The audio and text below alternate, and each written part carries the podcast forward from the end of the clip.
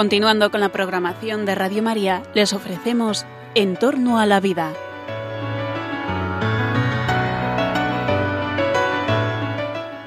Es un espacio dirigido por José Carlos Avellán y Jesús San Román.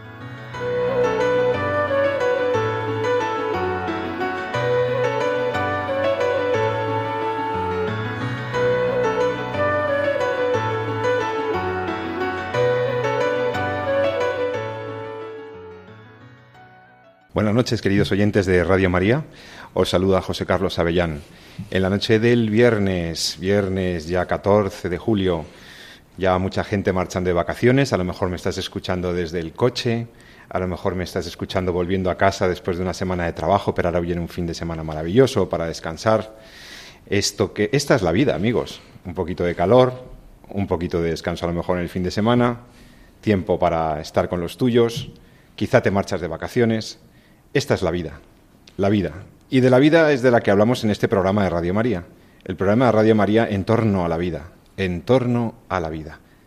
Un programa de divulgación, como sabéis, un programa que seguís cada 15 días. Sabemos que mucha gente nos sigue, nos pregunta, nos, eh, bueno, pues nos sigue con atención porque intentamos traeros temas que puedan interesar porque son temas de actualidad, porque son temas que tienen que ver con la protección de la vida humana, con los tratamientos médicos, con lo que se puede hacer y lo que se debe hacer, porque no todo lo que se puede hacer con la tecnología médica quizás se debe hacer, porque muchas tecnologías médicas, biomédicas, nos ofrecen enormes oportunidades, nos dan muchas esperanzas, porque tú que a lo mejor estás ya quejado de, de alguna enfermedad, sabes que la medicina avanza muchísimo, hay que tener confianza, hay que tener paciencia. Los fármacos, los tratamientos llevan su tiempo.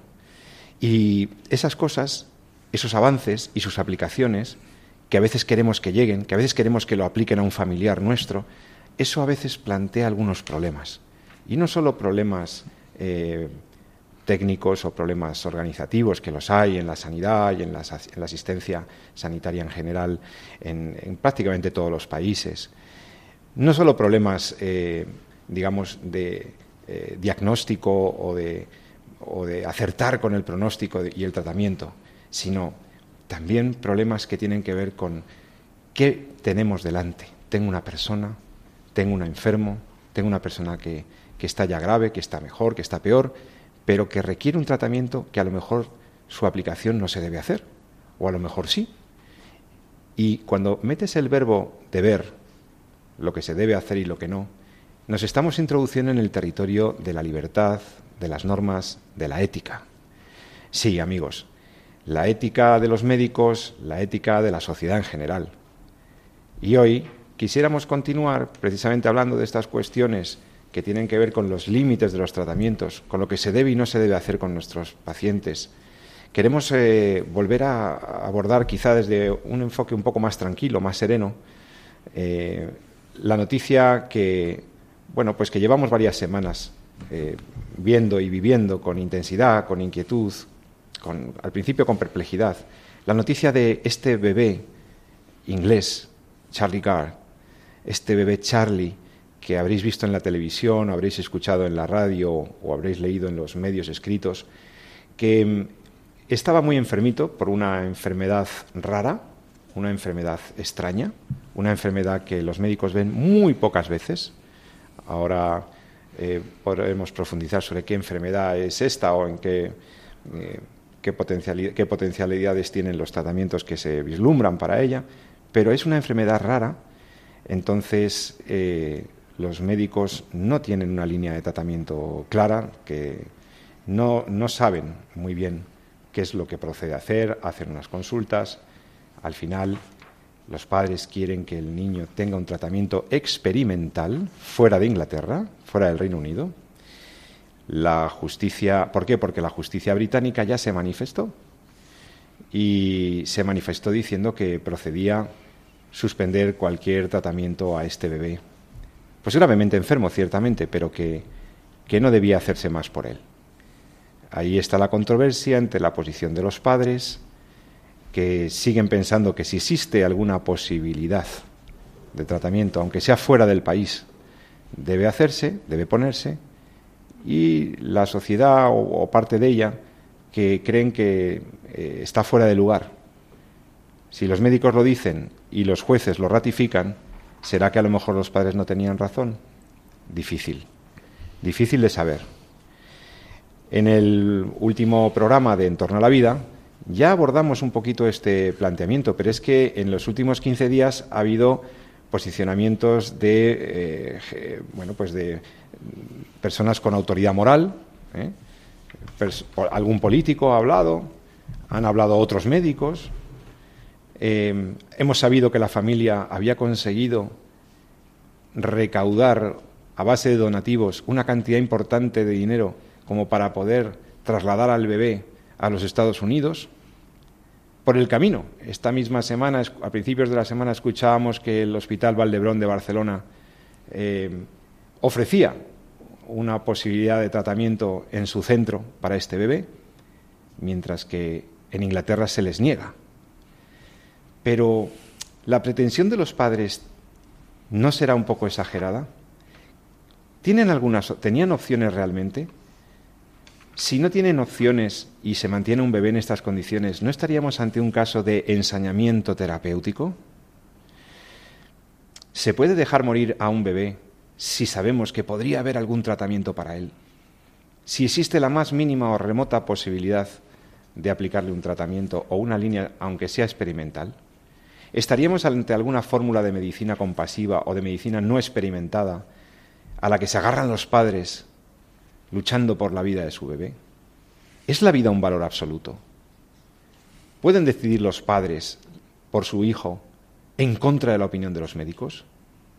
¿Pueden los médicos determinar la suspensión o la retirada de un tratamiento o la no, el no poner un tratamiento cuando no tienen certeza de que no exista alternativa?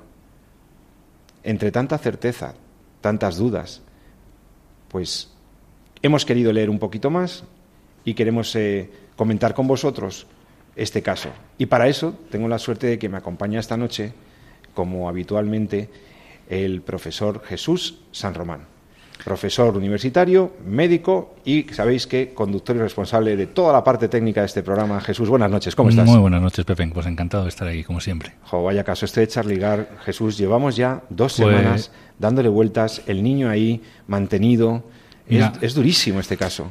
Sí, además de, la, de lo que es la tragedia personal que están viviendo los padres, eh, a mí es un caso que me, me, enternece porque quiero, o sea, por lo menos resaltar la parte positiva, ¿no? En algunos eh, programas, cuando hablábamos precisamente de las marchas por la vida, eh, citábamos como algunos eslogans, no sé si te acuerdas que eran el nombre de la marcha, lo que iba en la pancarta, ¿no? es toda vida importa. No sé si te acuerdas que fue cada vida cada importa, vida importa ¿no? toda vida importa o cada vida importa. Y esto es un ejemplo claro, muy muy claro. Y ahora mismo todo el orbe entero conoce a Charlie Gard, ¿no? Y eso, pues también es, es, es muy bonito ver que, que un niño, una vida eh, aunque esté gravemente enferma, como es la de Charlie Gard, tiene un valor en sí mismo que es constitutivo del ser humano, que es ontológico, esa dignidad que le es propia por el hecho de ser persona. ¿Y qué ha pasado en estos 15 días? Pues es que han pasado cosas. Claro, decíamos, eh, yo no sé si en el programa pasado o en otros programas, que a veces hacer un análisis ético de estas situaciones, pues es complejo, ¿no? Y es complejo porque cuando hacemos un análisis ético tenemos que hacer, tenemos que tener una visión muy clara de cuál es el hecho médico. A veces estamos analizando una técnica y entonces nos basta simplemente pues, conocer cómo es la técnica y ver en qué puede eh, pues agredir a, la dignidad de la persona o ver para qué, qué uso se le puede dar. Habrá unos usos que puedan ser buenos, otros usos puedan ser malos. Habrá problemas en que las técnicas son intrínsecamente malas y por tanto no pueden usarse. Aunque el fin sea bueno. Aunque el fin sea bueno, etcétera, ¿no? Y es fácil analizar una técnica, ¿no? Uno mira cómo se hace, pero cuando hablamos de, de, una persona que está padeciendo una enfermedad es quizá un poquito más complejo, porque ya no es solamente la enfermedad en sí misma, sino es cómo está afectando la enfermedad a alguien, en qué situación está ese alguien, qué tratamientos se han probado, cómo está a nivel eh, orgánico, no es lo mismo que la enfermedad esté empezada, que esté avanzada, que esté terminal, etcétera. Entonces, eh, analizar el caso es un poquito más complejo y solo de un análisis eh, pues estricto y completo de cuál es el hecho biológico, el hecho médico y enfrentándolo a cómo afecta la dignidad de la persona, pues podemos sacar un correcto eh, informe un correcto análisis ético. Claro, y el problema es que no sabemos mucho todavía claro, tampoco. En estos 15 días han aparecido eh, mucha información al respecto de lo que está ocurriendo, incluso expertos eh, médicos a nivel mundial que son que tratan estas enfermedades. Hay que recordar, ahora si quieres lo podemos hablar, que la enfermedad de Charlie es una enfermedad, como bien has dicho, muy rara, muy rara, que solo hay 15 casos descritos en el mundo. 15 para, en todo el mundo. En todo el mundo de esta variante de enfermedad que tiene Charlie Entonces, eh, claro, no es mm, como médico generalmente uno no o no ha tratado o no conoce incluso eh, este tipo de patologías. Pero sí es verdad que hay algunos centros en el mundo que sí han tenido ocasión de tratarlas o por lo menos o enfermedades similares que están más familiarizados con estos tratamientos y esos han hablado, han hablado en estos 15 días sobre esta situación. Y eso pues ha aportado luz y permite hacer pues, un análisis quizá un poquito más completo. Yo he registrado la, posibilidad que manejaban los padres de Charlie de desplazarse a los Estados Unidos y más recientemente lo de Barcelona. Barcelona, exactamente. Pues vamos, mira, eh, en el fondo lo que tiene Charlie, eh, aunque yo supongo que ya los oyentes lo sabrán porque se ha comentado en muchos medios de comunicación con mayor o menor eh, eh, misterio o con mayor o menor detalle, pero sí conviene un poquito, yo creo que recordarlo, para, para, poder centrar un poco eh, la peculiaridad de la enfermedad. Eh, en, comentábamos en el programa pasado que en nuestras células, en el interior de nuestras células, hay una especie de estructuras que ya conocemos como mitocondrias, que son, para que resumir, son las estructuras que fabrican o que crean o que generan la energía con, con la cual nuestras células trabajan. Estas fábricas de energía, conocidas como mitocondrias, tienen su propio código genético, que es la que eh, regula a veces ese funcionamiento y mantiene toda esa estructura. Hay enfermedades en la biología humana eh, que son enfermedades complejas porque tienen muchas manifestaciones clínicas que lo que se ve afectado es precisamente estas fábricas de energía, estas mitocondrias, que es donde, donde la célula en el fondo respira, lo que llamamos la respiración celular está localizada ahí en esas en esas fábricas, en esas mitocondrias. Hay muchas variantes y una de ellas es la que tiene eh, Charlie, que es lo que llamamos eh, el síndrome de agotamiento por deplección del ADN mitocondrial, que es como el nombre técnico, es decir, ese código geneto mitocondrial, que es el que hace que la mitocondria funcione, se va agotando. Y la mitocondria pues va poco a poco, para que nos entendamos, dejando de funcionar y dejando de suministrar esa energía necesaria para las células y las células pues van perdiendo esa capacidad, esa van perdiendo su función. ¿Y esto qué consecuencias puede tener? Pues hay muchas. En el caso de, las enfermedades, de la enfermedad que padece Charlie, pues se manifiesta fundamentalmente a tres niveles. A nivel muscular, a nivel hepático y a nivel cerebral. Entonces empieza a haber alteraciones musculares muy significativas, de debilidad, miopatías, afectaciones musculares en general. También puede haber alteraciones hepáticas en las cuales el, hígado pues entra en insuficiencia, deja de funcionar y alteraciones cerebrales pues con deterioro cognitivo importante, etcétera. Son enfermedades genéticas eh, raras y de muy difícil tratamiento, porque no es eh, pues un órgano que va mal, sino es realmente una parte muy, muy, muy intrínseca de la célula. Y generalmente se debe a mutaciones genéticas. Entonces, cuando el código genético está mal y afecta a un, órgano, perdón, o a una parte de la célula tan, tan, tan significativa, pues eh, al final es todo el organismo el que se ve afectado, ¿no? Y va poco a poco fracasando y poco a poco viendo abajo. Por eso el pronóstico de estos niños eh, sin tratamiento pues suele ser de una vida corta. ¿Y la sintomatología? O sea, el niño está mal, el niño sufre, el niño tiene dolor, ¿no? Pues es que, claro, hay que tener en cuenta que también, ahora vamos al caso concreto de Charlie, no tenemos informes eh, completos de cuál, de cuál es su historia clínica, pero más o menos sabemos que los padres pues lo llevaron pues más, debía ser cuando el niño tenía como 10 o 11 meses al, pediatra porque no ganaba peso, porque el niño no parecía que se desarrollara. Hay que tener en cuenta que los niños cuando crecen, cuando son pequeños y empiezan a crecer, pues no son capaces de venirte y decir, me duele esto, o me duele la cabeza, o me duele, sino que a veces nos damos cuenta que algo va mal por, porque no van alcanzando las, las metas o los percentiles o los objetivos que se van alcanzando a determinadas edades. ¿no? el niño cuando nace pues está tranquilamente en su cunita, duerme, come, y poco a poco va interaccionando con el medio, con el padre, con la madre, empieza a alcanzar capacidad, me empieza a sentar, empiezo a mover las manos, a identificar mis pulgares para llevarlos a la boca y estas cosillas.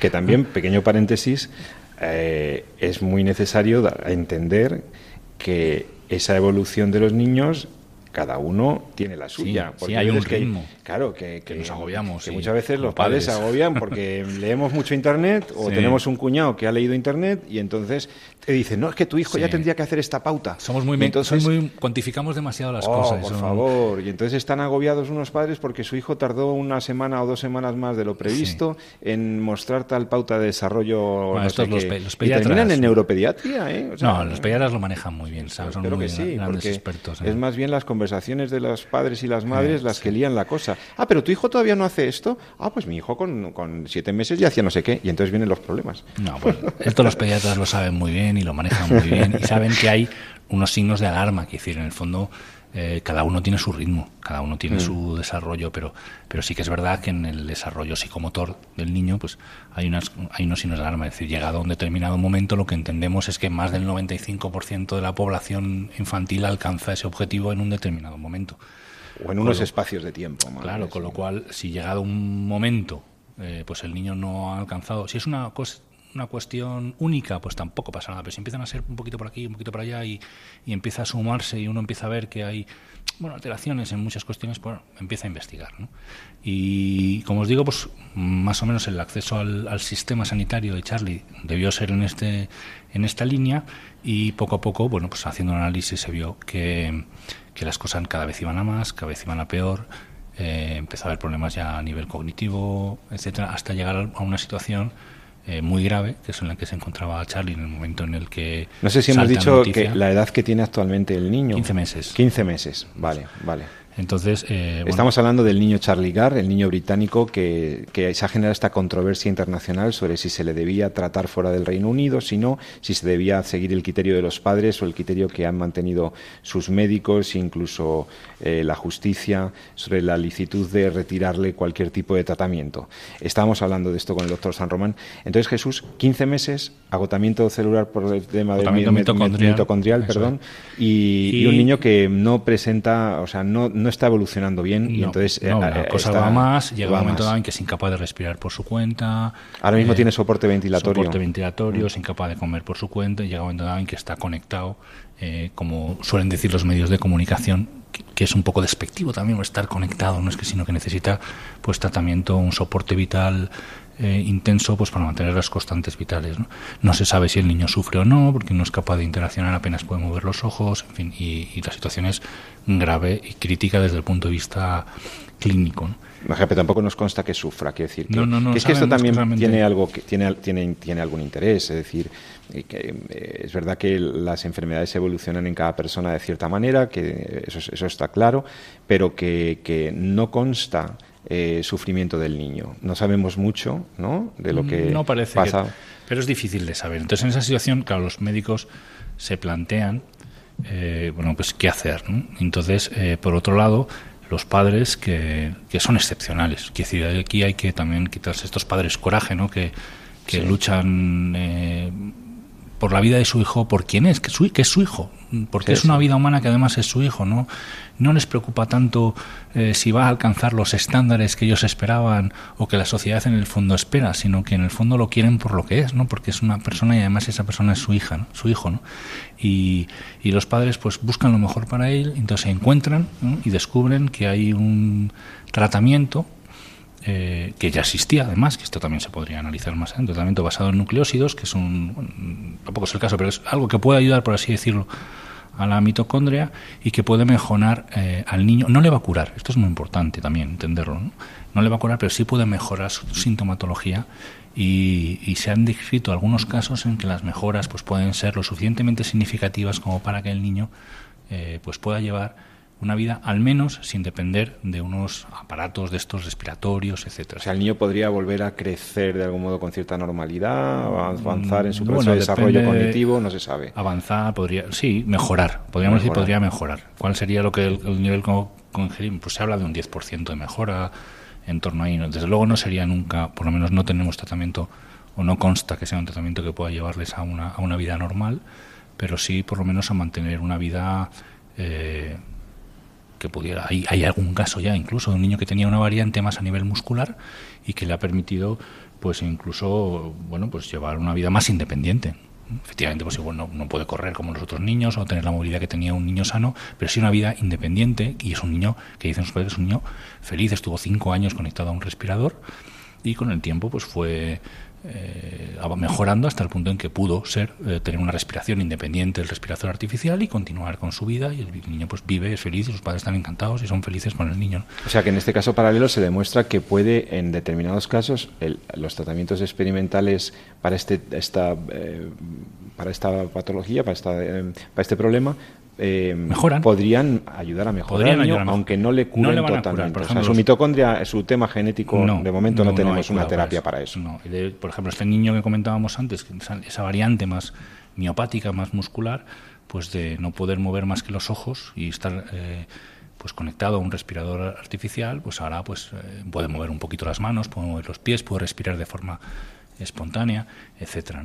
Entonces, eh, claro, aquí nos planteábamos eh, dos cosas que en el fondo son el núcleo del problema, y yo creo que es muy importante, ¿no? y es eh, que es, por un lado, un tratamiento, cuándo está justificado un tratamiento, qué es un tratamiento fútil y qué no lo es. Es que, claro, en el caso de Charlie Gar, por eso está, yo creo que tan, tan en los medios de comunicación y por eso es tan importante hacer una reflexión sobre este caso, porque están sobre la mesa un montón de cosas fundamentales que se están discutiendo hoy. O sea que el caso del bebé ha puesto en el debate social cuestiones de fondo que, tienen que ver con muchas enfermedades y con muchos tratamientos. Son claves con el debate que hay actualmente con el tema, por ejemplo, de la eutanasia. De la eutanasia. Sí, porque, claro, nos obliga a tomar una, una, posición ética respecto a qué es un tratamiento y qué no lo es. Qué es tratamiento y qué son cuidados básicos, por ejemplo, hidratación y nutrición.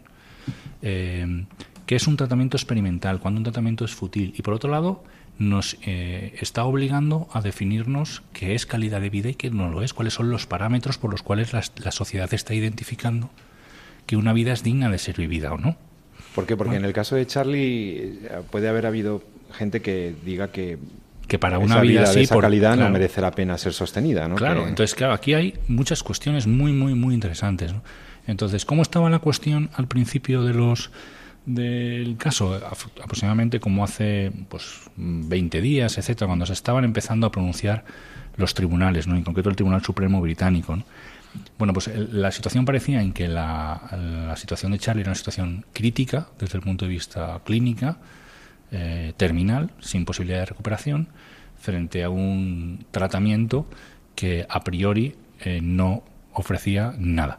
O sea, lo que le estaban haciendo en Inglaterra no ofrecía expectativas. No, no, lo que le proponían hacer, lo que le proponían hacer en Estados Así fue como conocí yo el caso en su momento. Es decir, es un tratamiento que no ofrece alternativas, es un tratamiento totalmente experimental que no ha demostrado utilidad en un niño que está críticamente enfermo y, y, que está pues, eh, ingresado en un hospital en otro país al otro lado del Atlántico y que lo que los padres pues querían optar esa opción. Entonces, claro, aquí encima de la mesa pues confrontas eh, hasta qué punto el tratamiento que se le va a ofrecer al niño puede ser ensañamiento terapéutico o no lo es. esto era como se hablaba. Ensañamiento quiere decir, para los oyentes que no nos hayan seguido otros programas, esa obstinación de los médicos más allá de lo razonable de eh, sostener una vida, un tratamiento con, de manera desproporcionada, usando medios desproporcionados, ¿no? Y, de una manera que ya es como, como obstinarse, encarnizarse, ¿no? También se dice ensañarse terapéuticamente, o sea, mantener un tratamiento que no... Sin embargo, ahora las cuestiones van por otro sitio, o parece que se alumbran otras cuestiones. Quiere decir, en principio el tratamiento eh, parece que sí que tiene, hombre, opciones de curación no, pero sí que tiene unas opciones al menos eh, eh, bastante sólidas de conseguir alguna mejoría. Y, el niño no parece que vaya a fallecer de forma inmediata, sino que está en una situación funcionalmente muy grave, es conectado a una al respirador, con un deterioro cognitivo importante, con un nivel funcional o con una funcionalidad muy limitada, pero no parece que esté terminal en el sentido que vaya a fallecer eh, en los próximos días o en las próximas, en las próximas semanas. Entonces, claro, una cosa es eh, no obstinarse en un tratamiento y otra cosa es negar un tratamiento que puede ser una opción y proceder a, la desconexión de una máquina que va a llegar a la muerte de una persona. Claro, que es que lo que entiendo que lo que los padres intentan evitar es que eh, denigrando o descalificando esos tratamientos experimentales, se, se cumpla la, la, decisión médica de, de, no sostener la vida del niño, definitivamente. O sea, lo que metemos es que ahí el, el, los padres están preocupados, ¿no? están angustiados porque ven que... Eh, no, para resumir un poquito y tratando un poco, siempre que se resume mucho para tratar de explicar, pues corres el riesgo de, de simplificar, algo que es muy complejo, ¿no? Pero claro, quizá eh, para tratar de, incluso corriendo ese riesgo de simplificar, no es lo mismo eh, limitar un tratamiento, es decir, no proceder a un tratamiento desproporcionado en alguien que está muriendo, al hecho de negar la posibilidad de mejorar en alguien que eh, no se va a curar. Son dos cosas distintas. Claro, porque no le va a curar, pero eso no hace necesariamente fútil el tratamiento. Claro, si el tratamiento puede mejorar y sobre todo si el niño pues eh, ahora mismo no, no, está falleciendo gravemente, no está muriendo, no tienes por qué negarle la, la oportunidad. aparato y mucho menos, ojo, quitarle el tratamiento y la hidratación, que ni siquiera es un tratamiento, sino que es un cuidado básico. ¿vale? Entonces, eh, lo que ha pasado en estos días es que la comunidad científica ha hablado algunas veces, y no solamente desde el punto de vista médico, sino también desde el punto de vista ético. ¿no? Entonces, algunas de la comunidad han dicho, nosotros, el tratamiento es experimental. Es verdad, no puede ser de otra forma si solo hay 15 casos en el mundo. Entonces, claro, es que tampoco en este tipo de enfermedades podemos esperar que haya un tratamiento eh, claro. que vaya a estar Ese es el problema de las enfermedades raras, Jesús, que es que, como son tan, son tan poca gente, los laboratorios farmacéuticos no, no, no ven una expectativa, obviamente, comercial para estos temas. los sistemas de públicos de salud tienen recursos limitados y si no hay unas sinergias entre la farmacia o la investigación biotecnológica y farmacéutica privada, porque vean que puede haber algún tipo de rentabilidad, pues ciertamente eh, estas enfermedades raras quedan ahí, quedan ahí. Claro, no, o sea, no que haya un tratamiento en las farmacias pues va a ser más complicado que haga un ensayo, un fase clínica, un ensayo, en fase 1, en fase 2, en fase 3 y luego llegue a, a una comercialización, fase 4, pues entonces eh, en un tipo de de que hay 16 casos descritos, pues no, no, no es esperable. Entonces, eh, una cosa es que el tratamiento, claro, se va identificando qué es eso de tratamiento experimental, que del cual hablábamos antes, ¿no? Pues es un tratamiento que parece que, eh, pues que está siendo utilizado en estos casos, en los poquitos que hay, e incluso en enfermedades mitocondriales eh, semejantes, no exactamente en esta, y está produciendo mejoras críticas, o sea, mejoras significativas, mejoras importantes. Y esto es como se ha manifestado la comunidad científica, alguna de ellas. Entonces, Jesús, algunas preguntas que me surgen. Si existe una oportunidad terapéutica, ¿no tienen razón los padres en luchar y pelear por mantener la vida de su hijo? ¿Son estos padres unos frikis o, como se ha dicho, unos fanáticos de la vida y cosas así que he escuchado yo, de que tal? ¿O es que entonces se equivoca el sistema judicial al determinar la retirada y, por tanto, el abandono terapéutico, podríamos decir, de un paciente que podría tener alguna expectativa? Pues mira, te contesto con lo que dijo el juez. Pero eso me lo vas a contestar, como dicen los de la televisión a veces, me lo va usted a contestar, doctor San Román, después, no de la publicidad, porque sabéis que en Radio María no hay publicidad, sino que vamos a escuchar una canción para que puedas ir a tomar un vasito de agua, a, terminar de preparar la cena, lo que necesites, y de momento, eh, y nada, en dos, tres minutos, volvemos contigo en Radio María. Tenemos muchas preguntas porque nos da mucha esperanza el caso de Charlie, nos ilumina muchas preguntas y muchas respuestas. Enseguida estamos con vosotros en Radio María.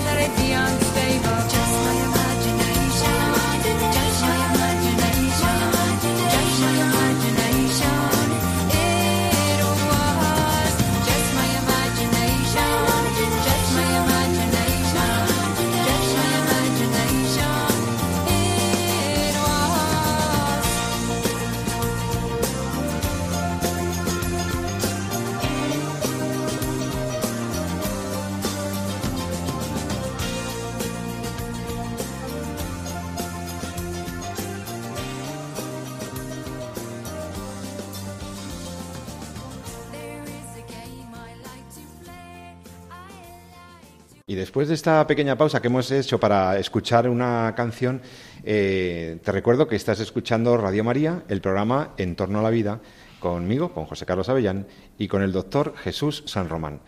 Estábamos hablando, antes de la pausa musical, del caso de este bebé, Charlie Gar, este bebé británico, al que ya veíamos que terminaban de, de cerrarse las oportunidades, gravemente enfermo, enfermedad rara, posibles terapias alternativas fuera del país, del Reino Unido, y comenta el profesor San Román que algunos de esos tratamientos experimentales han dado algún resultado de mejora en la situación de pacientes en situaciones relativamente análogas a la que tiene el bebito Charligar. Y entonces nos preguntábamos, los padres, estos padres coraje, ¿no? Como decíamos al principio, estos padres luchadores que defienden la vida de su hijo, de su bebé, contra la opinión del juez, ¿quién tiene razón aquí, Jesús? ¿Qué dijeron los jueces? Pues mira, te comento un poco lo que, lo que digo. La decisión ya estaba tomada prácticamente por la judicatura. y fue cuando estuvimos aquí hablando la semana pasada ¿no? de, proceder a la desconexión y fue cuando empezaron a movilizarse, etcétera. ¿no? Entonces, ¿qué ha pasado? Que la propia comunidad científica ha puesto encima de la mesa que el tratamiento puede ser en cierta medida efectivo. Entonces, primero, el niño y una cosa importante también como punto de partida, el niño no está, está enfermo, crítica, gravemente enfermo, no se está muriendo. Entonces está ahora mismo estable en su tratamiento que tiene, que es el, un tratamiento que tiene obviamente un soporte vital significativo como puede ser estar conectado a... el niño respira con el respirador, artificial, ¿verdad? Entonces, ojo, ¿no? porque esto también es importante eh, como punto de partida a la hora de hacer una valoración ética. ¿no? Eh, pero eh, también es verdad que en este tiempo la comunidad científica ha hablado y han demostrado, o han demostrado, han puesto encima de la mesa que puede haber eh, mejoras, mejoras que sean significativas. Entonces, ¿qué es lo que ha dicho el juez? Han dicho, bueno, si hay alguna opción de mejorar esto, si el daño no es irreversible, si el niño, aunque esté críticamente enfermo, no está, para entendernos, desahuciado en el sentido de que no hay nada que hacer, etcétera, y entonces vamos a ver, vamos a ver qué es lo que hay de nuevo, qué es lo que se está hablando. Y ha dado pues esta moratoria, si queréis, o como se puede decir a nivel judicial, el concepto, para que los padres y para que la comunidad presenten eh, algo nuevo o qué es lo que ha cambiado en esta situación. Y entonces aquí está el debate, porque por un lado el, el, hospital dice que no ha cambiado nada y que todo es más o menos más de lo mismo, mientras que por otro lado pues, pues los expertos en el tratamiento de este tipo están diciendo, ya que aquí con esto, hombre, no es que cure, pero algo funciona, que esto puede llevar a, a, cosas que tengan mejoría significativa. Pero entonces la gente que dice que un bebé con tan baja calidad de vida... Bueno, eso es otra eh, cuestión. Es que, claro, es que lo de la calidad de vida Jesús se ha convertido en un criterio ético, pero vamos a ver qué significa calidad de vida. ¿Cuándo cree usted que... O sea, ¿por qué tengo que suspender un tratamiento? Porque a usted le parezca que esa persona eh, va, va, va, va, a estar peor que usted. O sea, o, eh, sea es, es, muy subjetivo, es muy relativo. ese es el miedo que da. Y da mucho miedo esto. Claro, al final dices, bueno, vamos a ver, yo realmente estoy decidiendo porque tengo un paciente que está falleciendo y no tengo tratamientos y los tratamientos que tengo son tratamientos desproporcionados, eh, o estoy decidiendo porque el paciente está en una situación eh, funcional, es decir, lo que puede hacer, las eh, características concretas de sus capacidades están tan deterioradas que esta vida no vale la pena ser vivida y aunque mejore un poquito, lo que vamos a conseguir desde la perspectiva de los médicos no vale la pena y entonces lo mejor es acabar con esta vida. Pues son cosas radicalmente diferentes. Entonces, eh, claro, yo no digo que sea ni una ni otra, porque no aún no tengo, no tenemos toda la información, pero desde luego esta segunda es extraordinariamente peligrosa. El hecho de que se pueda discriminar lo que es la calidad. A veces, muchas veces eh, hablamos de calidad de vida eh, cercano, quedándonos exclusivamente en el concepto mm, de calidad, tipo ISO 9000, es decir, esas propiedades inherentes a las cosas, ¿no? que las que definen sus capacidades, etcétera, etcétera, ¿no? en términos de eficiencia, de si algo es capaz de... O de puro bienestar material. exactamente, entonces, y se nos olvida la segunda parte, es calidad de vida, ¿no? y la vida humana es eh, muy singular, ¿no? Tiene, hay una calidad, que lo decía muy bien eh, Juan Pablo II en el mensaje a, me parece que fue en el año 2005, eh, no tenemos con nosotros a Elena Postigo de la es verdad, a ver si para el próximo viernes podemos volver a contar con la doctora Postigo. Pero creo que en, el año, en el año 2005 hubo una sesión de la Pontificia Academia por la Vida sobre calidad de vida y ética de la salud. hace ya tiempo, ¿no? Pero fíjate cómo se adelanta a veces, ¿no? La, academia, ¿no? A los debates, ¿no? Si hay algo que está encima de la mesa ahora con la ley de garantías y los derechos del proceso de morir, este que tenemos ahora mismo encima de la mesa, es el tema de, de la calidad de vida, ¿no? Y entonces, ¿y qué es lo que dice? Pues, pues dice muchas, en ese mensaje de, de Juan Pablo II, eh, pues decía, pues bueno, decía que, quiero recordar porque lo digo de memoria, ¿no? Pero me dice que, la, calidad de vida tiene como dos niveles, ¿no? Uno nivel que es ontológico, que es eh, constitutivo del ser humano, esto lo hemos hablado aquí muchísimas veces, ¿no? Y por tanto está presente siempre, desde el momento de la concepción a su extinción por muerte natural, en la salud, en la enfermedad y en la discapacidad. En todos esos aspectos está presente esa calidad de vida porque forma parte de la ontología y es constitutiva a la persona, por el hecho de ser persona humana. Y luego hay otra segundo nivel, o si queréis, que es eh, en qué medida el cuerpo es capaz de tener la armonía suficiente para poder desarrollar esas potencialidades, esas capacidades que tiene, ¿no? que mi situación en un momento dado concreto me permite ahondar o, desarrollar esas capacidades que yo como persona tengo. Y no podemos confundir eh, la una con la otra y no podemos desde luego limitarnos a este segundo nivel, que parece que es el que ahora mismo se maneja y se vende como exclusivo.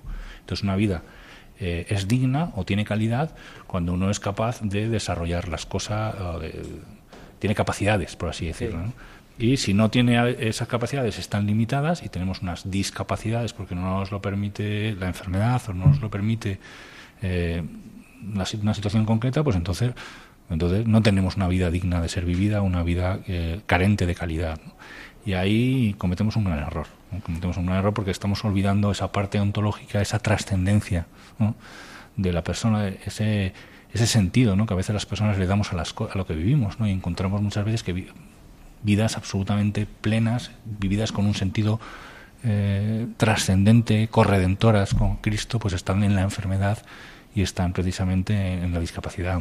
Claro, porque nos han dicho que una vida buena o una vida de calidad es una vida sin dolor, es una vida sin ningún tipo de sufrimiento, es una vida con placeres, es una vida con poder, es una vida en la que eres productivo. Oiga, mire usted, esos son criterios materialistas.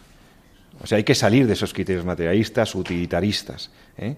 Una vida puede tener muchísimo sentido, ser enormemente positiva para, para la persona y para los que están a su alrededor, cuando cobra sentido en medio de la dificultad, en medio del dolor, del dolor físico o del dolor espiritual, Jesús, que a veces es casi peor, a veces es peor, ¿no?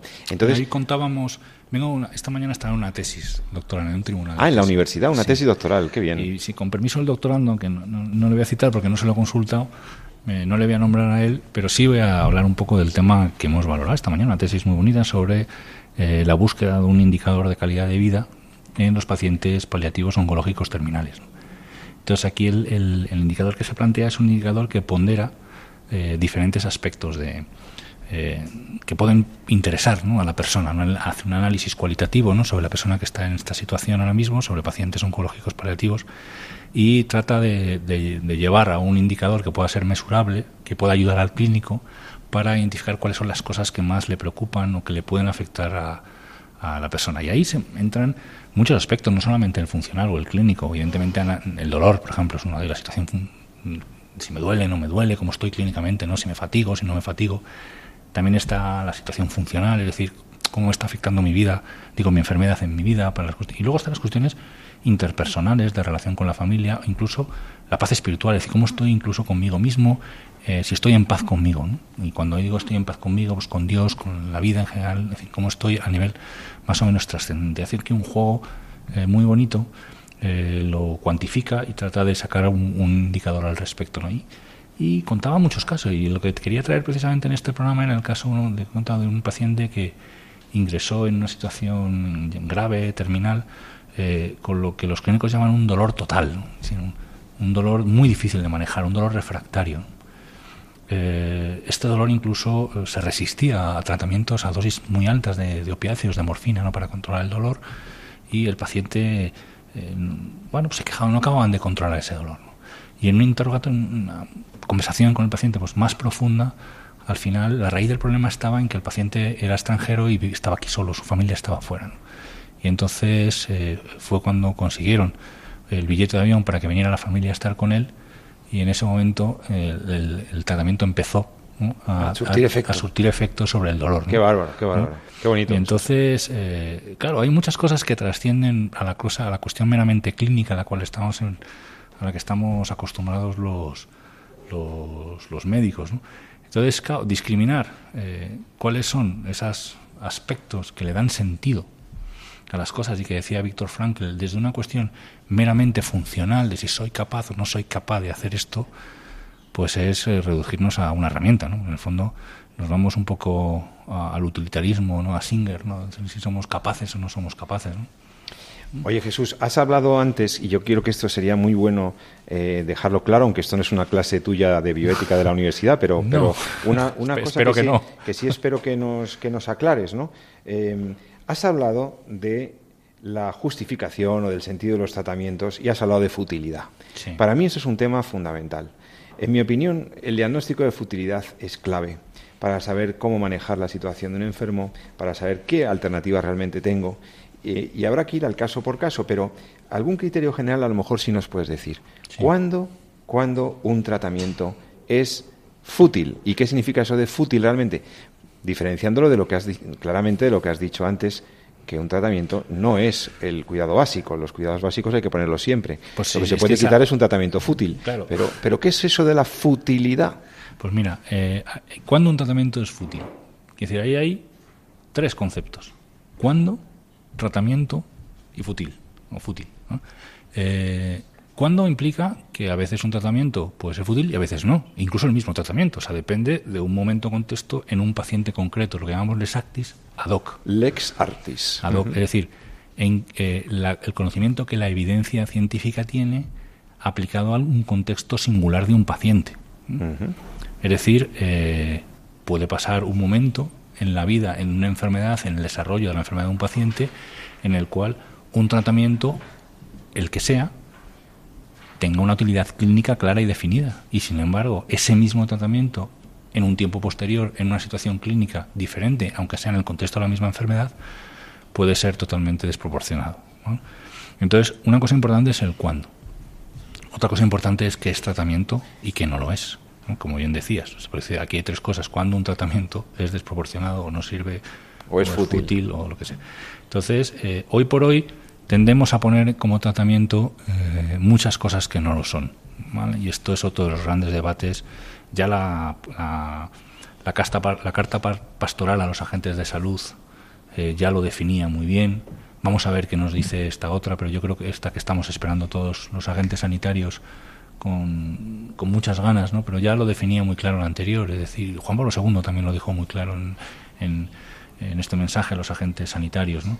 Eh, hay cosas que no son tratamientos, que son cuidados básicos. Es decir, yo cuando eh, estoy ayudando a un enfermo a comer, no le estoy tratando su enfermedad, estoy cuidando una necesidad básica, que es la alimentación. Y con eso está la alimentación, la, la nutrición, la, la oxigenación, etcétera, etcétera.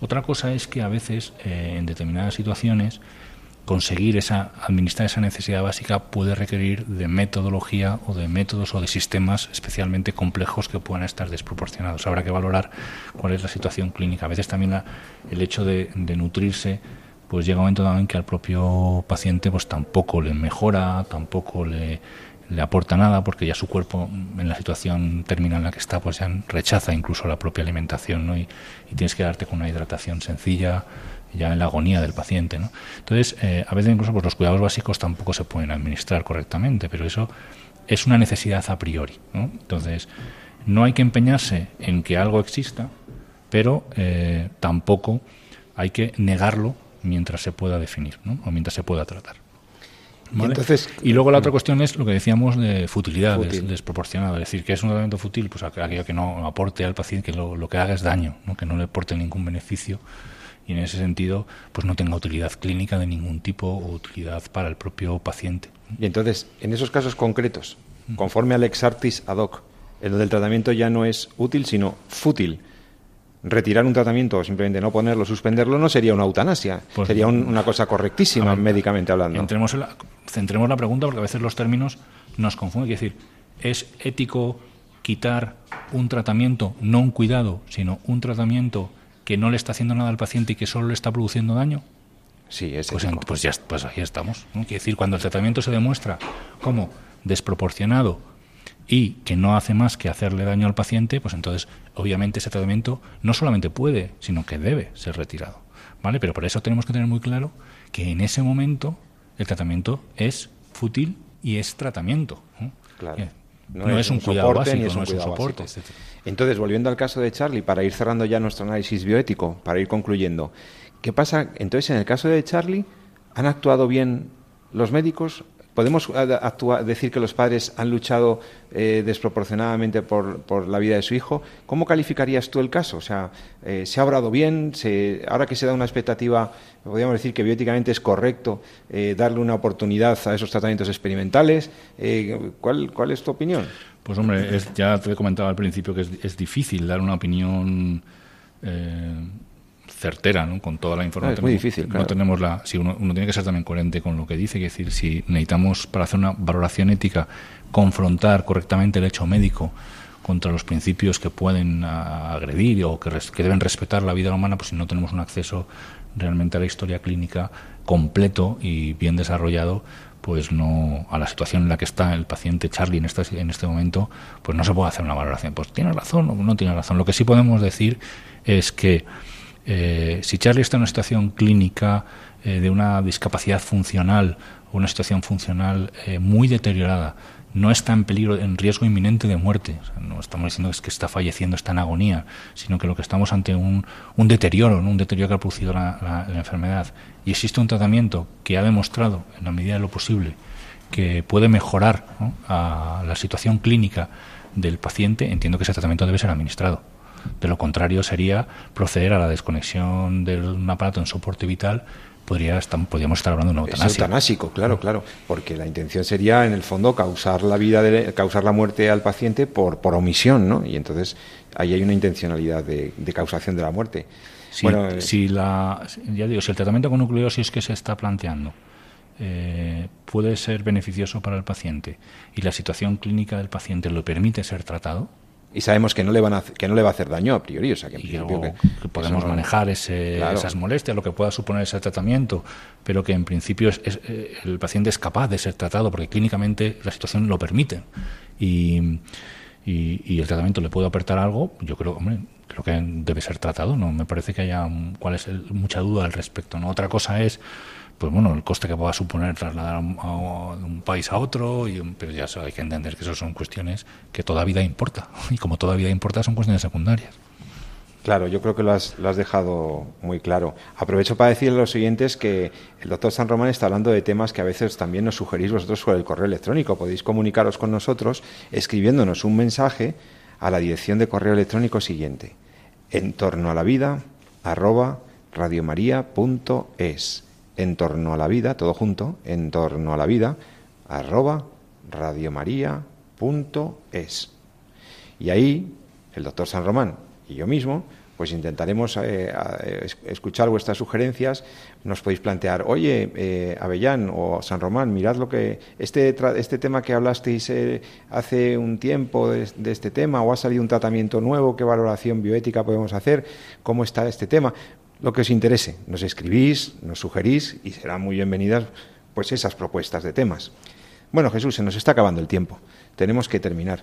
Por lo tanto, eh, un- una última, una última eh, digamos, por ir cerrando ya el, el tema de, de Charlie, empatizando además con el No sé si te sufrimiento de los padres, de- ¿no? de- Porque El caso de Ashakin. hay un caso paralelo de un sufrimiento de los padres también por un Sí, niño. hace que... ya varios años Ah, comentamos sí, en estos mm. micrófonos de, era un niño que incluso los padres estuvieron en la cárcel aquí en España porque estaban en Inglaterra, entonces cogieron, les acusaron, cogieron al niño, el niño tenía un tumor cerebral Y se lo Eh, llevaron de manera. Sí, se lo llevaron sin, Irregular. el consentimiento de- del- del hospital De los médicos, y, se, sí. y se vinieron aquí en España. Aquí en España les detuvieron, a los padres los ingresaron en prisión y entonces se planteó el tema de los que padres querían someterles a un tratamiento que en principio parecía bastante experimental, un tratamiento con protones para un... Es verdad, recuerdo vagamente, efectivamente. Sí, debió ser como hace el 2015, me- no me acuerdo, no, hace ya tiempo, ya quizá más. Tenemos que revisar el podcast de Sí, nuestro programa, sí, porque haya pues. de haber algún programa Bueno, pues el niño está yendo al colegio. Fíjate, fíjate, un niño que ya no daban un euro el pobrecito. Según leí en una noticia hace poco, estaba, estaba yendo ya, estaba yendo al colegio.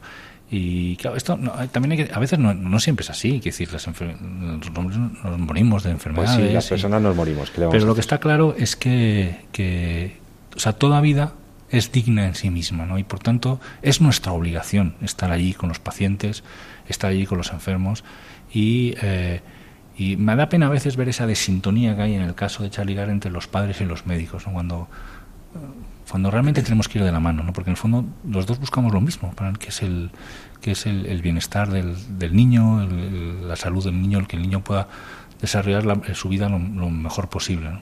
Entonces estamos en una sociedad en la que hay que recuperar precisamente, como decíamos, ese valor eh, ontológico, constitutivo del individuo, que es que toda vida importa. ¿no? Y también, si me lo permites, recuperar la confianza en los médicos. ¿eh? Y también los médicos. En España pues, vamos bien. Vamos muy bien con eso, pero sí, pero hombre, con eso de los consentimientos informados y con eh, algunos temas que hemos hablado aquí, de la medicina defensiva o de, la, de los consentimientos informados para casi disuasorios, estas cosas de la relación sanitaria que, pues, que han desnaturalizado mucho las cosas. ¿no? Los padres, o sea, no, no tan bien, sino que los padres son los principales responsables de sus hijos. Claro, claro. Y tienen esa responsabilidad y ese derecho también a elegir. Eh, y entonces aquí habría que, yo, habría que haber sido quizá un poquito más respetuosos ¿no? con, con, con la decisión de los padres. ¿no? Pero bueno, eso es difícil de saber porque no, no, tengo acceso ni a la historia ni al expediente jurídico. Ni a la justificación que dieron en ese expediente. Bueno, eso lo, podremos saber seguramente más adelante, se sabrán más cosas. Lo que hoy sí sabemos es que todos que andábamos un poco preocupados por el bebé Charlie Gar, pues hay esas expectativas ¿no? de posibles tratamientos alternativos.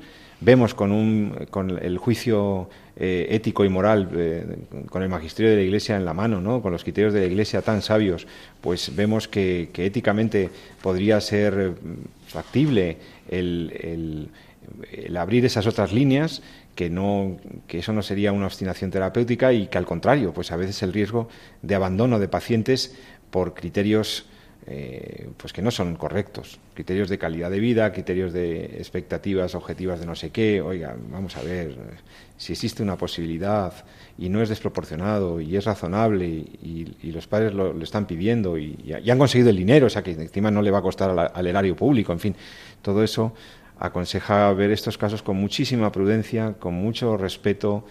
Pero bueno, no, yo me quedo mucho más tranquilo, porque yo estaba preocupado por el bebé Charlie ya, pues después de estos días. hemos visto fotos también. Yo, creo que al final se tratará, si, se le tratará, ¿verdad? sea en Valdebrón, Barcelona, sea en Estados Unidos. No, fíjate, también la medicina si hay, española. Es que si hay alguna posibilidad, si, como digo, si la situación, no, el niño no va a fallecer en el traslado, no está en una situación ahora mismo crítica, aunque sea irreversible, no, no, está muriendo, y hay alguna opción de mejorarle, ¿cómo no, cómo no lo vamos a intentar?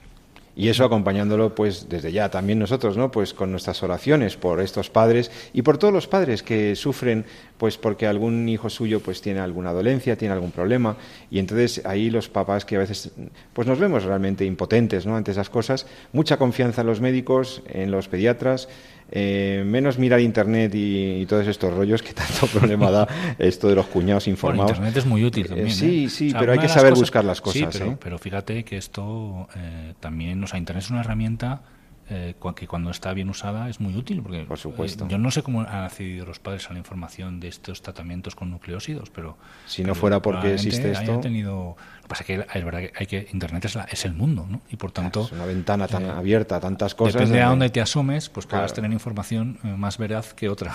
Tú sabes a lo que yo me refería. Confianza en los médicos y, bueno, pues confianza en Dios y en la mano de la Virgen para este tipo de casos. Nos acordamos ahora de todos nuestros enfermos que nos escuchan habitualmente, también de esos niños que están malitos y que tienen que mejorar y se los encomendamos a la Santísima Virgen del Carmen que estamos ahora ya en, estos días de julio, pues eh, tanta gente del mar, ¿verdad? y los devotos, que somos muchos de la Virgen del Carmen, pues nos encomendamos a ella muy especialmente en este fin de semana y encomendamos pues las vacaciones de todos nuestros oyentes, las familias y todos nuestros hijos que andan por ahí. Todos nuestros hijos que andan por ahí, eh, eh, unos caminando haciendo caminos de Santiago, otros haciendo convivencias, otros haciendo tantas cosas bellísimas, viajes múltiples. Los encomendamos a todos y pues pues y nos despedimos ya de todos vosotros porque me dice Jesús que se me ha acabado el tiempo.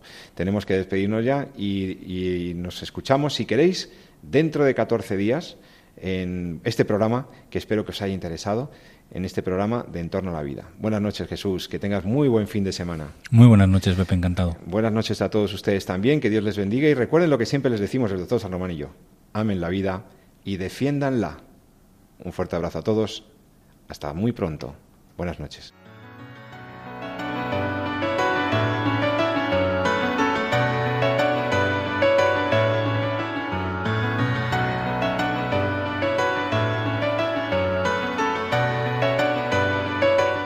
Han escuchado En torno a la vida con José Carlos Avellán y Jesús San Román.